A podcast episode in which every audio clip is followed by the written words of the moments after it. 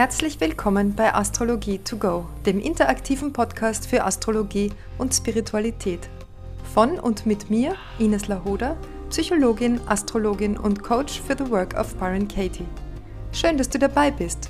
Gute neue Erkenntnisse und viel Spaß bei der heutigen Folge.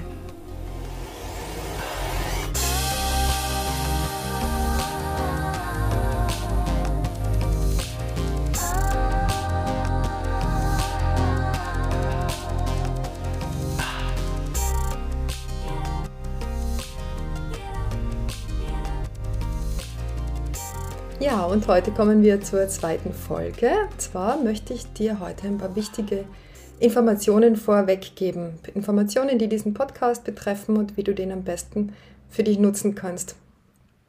Ich werde hier beim Beantworten der Fragen immer die astrologischen Konstellationen erwähnen. Das heißt, es ist von Vorteil, wenn du dein eigenes Horoskop bzw. die Horoskopgrafik zur Verfügung hast damit du immer nachschauen kannst, wenn ich zum Beispiel sage, schau, in welchem Haus und Zeichen deine Sonne steht oder in welchem Haus und Zeichen ein gewisser Planet gerade läuft.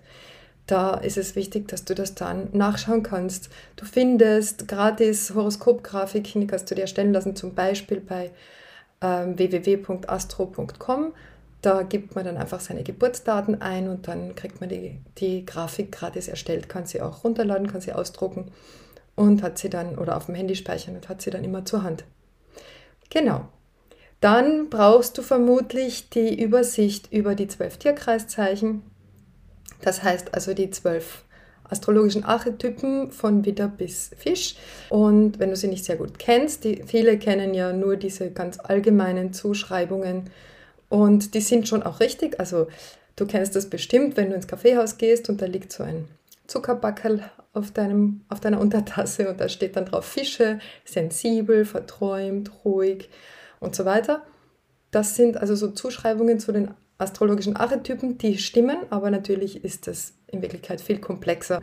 Ich habe daher ähm, in meiner Facebook-Gruppe ein Dokument erstellt, äh, das kannst du dir da auch anschauen, beziehungsweise auch runterladen und am Handy speichern, wo du immer die Zuschreibungen zu den Archetypen nachschauen kannst. Und zwar also nicht nur zu den Tierkreiszeichen, sondern auch zum entsprechenden Planeten und zum entsprechenden Haus. Ja, du, du, siehst also da eine Übersicht, so eine Tabelle, was jedes Haus, jedes Zeichen und jeder Planet bedeutet. Du siehst in dieser Aufstellung auch, welcher Planet, welches Zeichen und welches Haus zusammengehören. Es ist nämlich so, dass über jedes Haus und über jedes Zeichen ein Planet herrscht. Man sagt also das ist der Herrscher von diesem Zeichen. Und es, er hat also die gleichen Zuschreibungen, hat die gleiche Energie, nur ist er quasi der Schauspieler, während das Zeichen die Bühne ist oder die Ausstattung der Bühne. Ja, aber von der Energie her ist es das Gleiche. Zum Beispiel beherrscht der Mars den Widder, die Venus beherrscht den Stier, der Merkur beherrscht den Zwilling und so weiter. Und auch die einzelnen Häuser tragen die gleiche Energie. Zum Beispiel das erste Haus entspricht der Widderenergie, der Marsenergie, das zweite Haus entspricht dem Stier und so weiter. Du kannst auch mein E-Book erwerben, das heißt Sonne, Mond und Sterne und ist so ein kleiner Leitfaden durch die wichtigsten Faktoren im Horoskop, also die Sonne, den Mond und den Aszendenten. Ähm, das sind natürlich nicht alle wichtigen Sachen, aber das gibt dir schon mal einen, einen guten Überblick, wenn du ein Horoskop anschaust. Und auch in diesem E-Book habe ich die einzelnen Archetypen nochmal näher beschrieben und eben auch, wie man sich rasch den Überblick verschaffen kann. Relativ rasch. Die Astrologie ist ja eine sehr komplexe äh, Lehre und ähm, man braucht einfach ein bisschen Geduld, bis man, bis man das so ein bisschen im Gefühl hat, wie was zu deuten ist. Ja, was noch zu den Herrschern der Tierkreiszeichen zu sagen ist, ich habe ja gesagt, jedes Zeichen wird von einem Planeten beherrscht. Und es ist dir vielleicht aufgefallen, dass es ja zwölf Häuser und zwölf Tierkreiszeichen, aber nur zehn Planeten gibt. Und du fragst dich vielleicht, wie das geht. Und warum überhaupt zehn Planeten? Wir haben ja in unserem Sonnensystem nur neun Planeten, beziehungsweise mittlerweile wurde dem Pluto ja der Planetenstatus auch wieder aberkannt. Das bedeutet, wir haben eigentlich nur acht Planeten. Wie geht das jetzt mit den Häuserherrschern? Und den Zeichenherrschern. In der Astrologie haben wir ja ein geozentrisches Weltbild. Das heißt, wir betrachten den Himmel und die Planeten so, wie er sich uns seit Tausenden von Jahren darstellt. Wir stehen in der Mitte und die Planeten, die bewegen sich um uns herum. Und darum betrachten wir die Sonne und den Mond auch als Planeten. Also wir bezeichnen die einfach als Planeten, auch wenn wir wissen, dass sie keine Planeten sind. Die Sonne ist ja ein Stern und der Mond ist unser Trabant. Aber in unserem, wie gesagt, in unserer Beobachtung und in unserer Wahrnehmung bewegt sich das alles um uns herum und deswegen, weil wir ja der Mittelpunkt unseres Universums sind und durch unsere Brille in die Welt schauen, tun wir jetzt einfach so in der Astrologie, als, als wäre das auch so.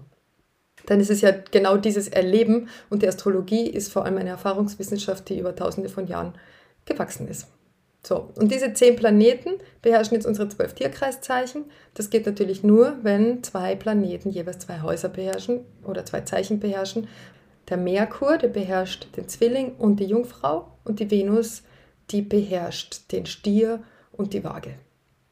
Ja, und deshalb können wir sie in der Deutung unterschiedlich deuten. Wenn wir sie als, also wenn ich den Merkur als Zwillingsmerkur deute, dann steht er beispielsweise für Kommunikation. Wenn ich den Merkur als Jungfrau Merkur deute, dann, besteht, dann steht er zum Beispiel für Anpassung oder Analyse. Ja, das reicht jetzt erstmal als, als Basisinfo dazu. Damit können wir jetzt schon ein bisschen arbeiten. Und jetzt erzähle ich dir noch ein bisschen, was die psychologische Astrologie ist und warum ich sie für so wichtig halte. Und zwar ist die psychologische Astrologie die Richtung, die ich studiert habe. Natürlich habe ich mir als Astrologin da schon relativ leicht getan, weil ich die ganzen astrologischen Begriffe gekannt habe, weil ich über die astrologischen Konzepte Bescheid wusste und da jetzt quasi mit der Astrologie die entsprechenden Archetypen noch geliefert bekommen habe, in die man das Ganze sehr gut einteilen und einordnen kann. Die Astrologie, finde ich, ist eine perfekte Ergänzung zur Psychologie, nämlich deswegen, weil die Astrologie genau da ansetzt, wo die Psychologie aufhört. In der Psychologie, da gehen wir davon aus, dass wir zur Welt kommen und dann werden wir von unserer Umwelt zu dem geformt, was wir sind. Es gibt dann schon, ähm, es gibt dann schon so Begriffe wie Vulnerabilität oder Resilienz und auch Charakter- und Persönlichkeitstheorien, aber so ganz klar ist es in der Psychologie nicht, warum verschiedene Menschen auf gleiche Umstände völlig unterschiedlich reagieren. Und ähm, wichtig in der Psychologie sind also die ersten drei Lebensjahre. Uns wird davon ausgegangen, dass, dass da das Wesentliche passiert. Und psychologisch betrachtet stimmt das auch. Aber es kommt also nicht zu einer Erklärung, warum Menschen so unterschiedlich sind. Und die Hintergründe dafür finden wir in der Astrologie. Ähm, wenn wir das Geburtshoroskop von einem Menschen anschauen, dann sehen wir, was ein Mensch im Augenblick seiner Geburt bereits für Anlagen hat, wie er da quasi tickt und welche Erlebensbereitschaft er mitbringt. Was heißt denn Erlebensbereitschaft? Erlebensbereitschaft bedeutet in der psychologischen Astrologie, dass jemand eine gewisse Brille aufhat, wenn man es so sagen will. Ja, also ich komme zur Welt und ich habe diese Brille auf und sehe die Welt und nehme die Welt wahr durch diese Brille. Das kann man auch genetisch erklären, das kann man systemisch erklären und wie gesagt, im Geburtshoroskop ist es auch abgebildet. Und in der Astrologie gehen wir davon aus, dass diese Prägung, die wir durch den Augenblick unserer Geburt erfahren, äh, dass wir so geprägt sind für den Rest unseres Lebens, dass wir so geformt sind im Augenblick unserer Geburt und dass sich das eben darauf auswirkt, wie wir unsere Umwelt wahrnehmen, wie wir auf unsere Umwelt einwirken und welche Erfahrungen wir dadurch auch machen. Das kennt sicher jeder, der, also der mehrere Kinder hat oder mit Kindern zu tun hat, dass die von kleinen, kleinsten Säuglingsalter schon komplett verschieden reagieren oder auch sich verschieden benehmen. Also das eine Kind schreit zum Beispiel viel, aber schläft gut, das andere ist, ist geduldig und lacht viel, aber schläft schlecht. Und aus dem heraus fordern die Kinder schon andere Reaktionen von den Eltern heraus. Völlig unterschiedliche Reaktionen. Natürlich reagieren Eltern auf ein freundlich lächelndes Kind ganz anders als auf ein Kind, das viel schreit. Ja, und das, da ist niemand schuld daran, sondern das ist einfach etwas, wie man schon zur Welt kommt und wie man dann in der Umwelt verschiedene Reaktionen auslöst oder eben auch die Reaktionen der Umwelt auf unterschiedliche Weise interpretiert. Sensible Kinder werden ein ein strenges Wort von den Eltern ganz anders aufnehmen als, als Kinder, die robuster sind. Ja? Und im Horoskop ist das ganz deutlich zu sehen, ob jemand jetzt eher robust ist oder ob jemand sehr sensibel ist. Sensibilität zum Beispiel, die würde man jetzt zu einem Fischemond zuordnen. Ja, beispielsweise, wenn jemand einen Mond in den Fischen hat oder sagen wir Planetenhäufung in den Fischen und überhaupt das Fische-Thema sehr präsent ist im Horoskop, dann wird derjenige sehr viel sensibler reagieren ähm, als jemand, der beispielsweise einen Mond im Stier hat oder einen Mond im Löwen. Ja, also das sind jetzt nur mal so Schlagworte, da spielt natürlich noch viel mehr mit rein, aber so ganz grundsätzlich von der Charakterstruktur. Und das ist eben die Resilienz, die jemand mitbringt oder die Vulnerabilität, die Verwundbarkeit. Und dadurch, durch diese Prägung, die wir also durch das Geburtshoroskop schon mitbringen, beziehungsweise die durch das Geburtshoroskop angezeigt ist, zeigt eben die Erfahrungen, von denen wir bereit sind, uns formen zu lassen.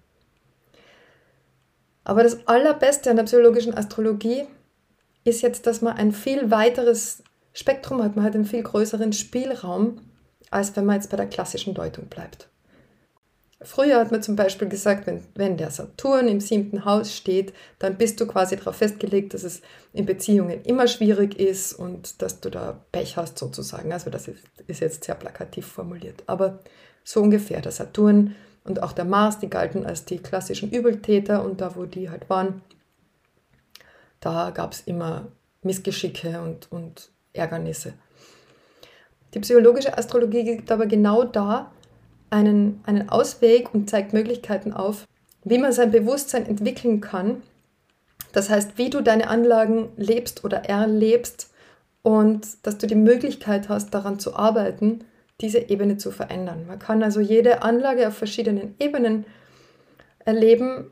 Äh, und zum Beispiel im Fall von Saturn, da heißt es dann nicht mehr nur, dass du viel zu viel Verantwortung für andere übernimmst oder es allen recht machen willst und immer wieder auf Kritiker triffst, sondern es besteht auch die Möglichkeit, dass du dir dessen bewusst wirst und dass du deine innere Haltung veränderst und beginnst, die Verantwortung für dich selber zu übernehmen und zu dir zu stehen und dass du nach deinen eigenen Maßstäben lebst. Das wäre jetzt also der der erlöste Saturn im siebten Haus. Und das ist natürlich eine ganz andere Perspektive, als wenn man sagt, naja, jetzt Beziehung ist halt bei dir ein schwieriges Thema. Selbst wenn das stimmt, aber es gibt eben diese Möglichkeit, dran zu arbeiten und sein Bewusstsein irgendwie auf einen anderen Level zu heben. Und da gibt es natürlich viele Methoden dazu. Und das ist, finde ich, das Besondere in der psychologischen Deutung. Ja? Wir deuten auch nicht so sehr äußere Ereignisse, weil wir gehen davon aus, dass das, wie wir innen gestrickt sind, das Äußere beeinflusst. So wie ich vorher gesagt habe, mit der Erlebensbereitschaft. Wenn ich jetzt also durch, durch diese Brille blicke und erwarte, dass ich immer kritisiert werde, dann werde ich auf Kritik viel stärker reagieren, als wenn ich selbstbewusst durch die Gegend gehe. Ja? Und diese, diese Selbstkritik ist natürlich er, zum Teil erworben, aber man bringt eben auch schon eine, eine Resonanz mit, also eine, Bereitschaft, auf Kritik eben so zu reagieren. Und so kann uns die psychologische Astrologie und die Beschäftigung mit, unserer, mit unseren Anlagen und den verschiedenen Möglichkeiten, diese zu erleben, aus der Opferhaltung und aus der Festlegung herausholen. Ich habe schon sehr oft gehört, dass Leute sagen, ja, ich kann halt nichts dafür, dass ich so bin, ich habe halt alles, ähm, ich habe halt alles auf der Du-Seite, ich bin so angewiesen auf die anderen, ich bin halt eine Waage, ich bin halt konfliktscheu und so weiter. Und ja, das stimmt. Du bist konfliktscheu, wenn du eine starke Waagebetonung hast. Das heißt aber nicht, dass du die Waagebetonung als konfliktscheu erleben musst, den Rest deines Lebens. Nein, man kann sich daraus entwickeln. Natürlich wird man immer für Ausgleich sorgen, weil das dem Waage-Archetypen entspricht. Aber das heißt nicht, dass man Konflikten aus dem Weg geht. Im Gegenteil. Das heißt, dass man die Mitte findet zwischen verschiedenen Konfliktparteien. Und das heißt, dass man sich einfach das Dunkle und das Helle beides anschauen muss. So, und ja, und wenn man jetzt also diesen Weg der Bewusstseinsentwicklung kennt, dann muss man ihn gehen. Nein, muss man natürlich nicht, aber das ist also das, was einem die Astrologie dann aufzeigen kann. Sie zeigt also den Weg, sie ist ein Wegweiser, eine Orientierungshilfe, gehen muss man dann natürlich selber. Aber das ist eine andere Geschichte und da erzähle ich dir dann in einer anderen Folge was darüber, welche Möglichkeiten es da gibt. So, und damit ist Schluss für heute. Ich freue mich, dass du dabei bist. Komm sehr gerne in meine Facebook-Gruppe. Der Link, der steht unter dem, unter dem Podcast. Ähm, da kannst du dich mit mir und anderen austauschen, kannst Fragen stellen, kannst ähm, mir deine Daten schicken und ich schaue in ein Horoskop kurz rein und, und kann dir deine Fragen dazu, dahingehend beantworten. Wenn du möchtest, dass ich eine Frage im Podcast beantworte, bitte schreib das dazu. Kannst mir gerne auch auf Instagram folgen und den Podcast abonnieren, dann wirst du immer informiert, wenn es eine neue Folge gibt. Ja, und damit sage ich für heute auf Wiedersehen. vielen, vielen Dank fürs Zuhören. Schön, dass du dabei bist. Bis zum nächsten Mal.